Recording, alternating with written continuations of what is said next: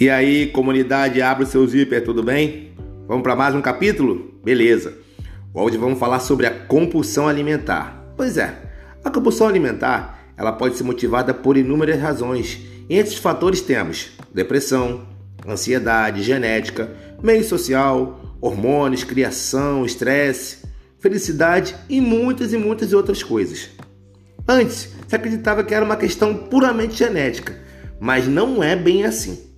A forma como te ensinaram desde pequeno a lidar com as suas dificuldades ou dores emocionais estão diretamente ligadas com a sua relação com a comida nos dias de hoje. Quem nunca ouviu isso ou presenciou situações assim?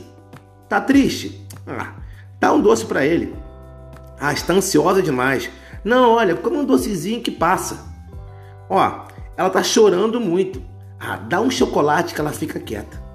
Você cresceu sem enfrentar essas situações de frente Pois é, hoje você pode estar pagando a conta, mas tudo pode melhorar. E para isso começar a acontecer, você deve enfrentar os seus problemas de frente.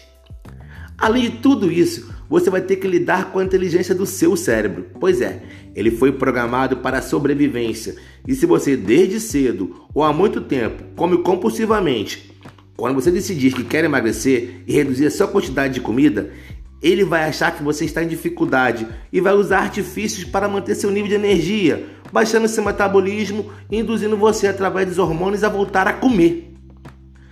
Nós até pensamos que controlamos quando e o quanto vamos comer, mas a nossa mente irracional e emocional nesses casos está no comando. E nos casos de compulsão, ela toma conta da maior parte das nossas ações. Mas calma, peraí, olha só, nada está perdido. E a base da mudança é a sua escolha. Você escolher mudar. Você ter uma motivação verdadeira e suficientemente forte para que isso aconteça. Uma razão sua, mesmo que ela só faça sentido para você.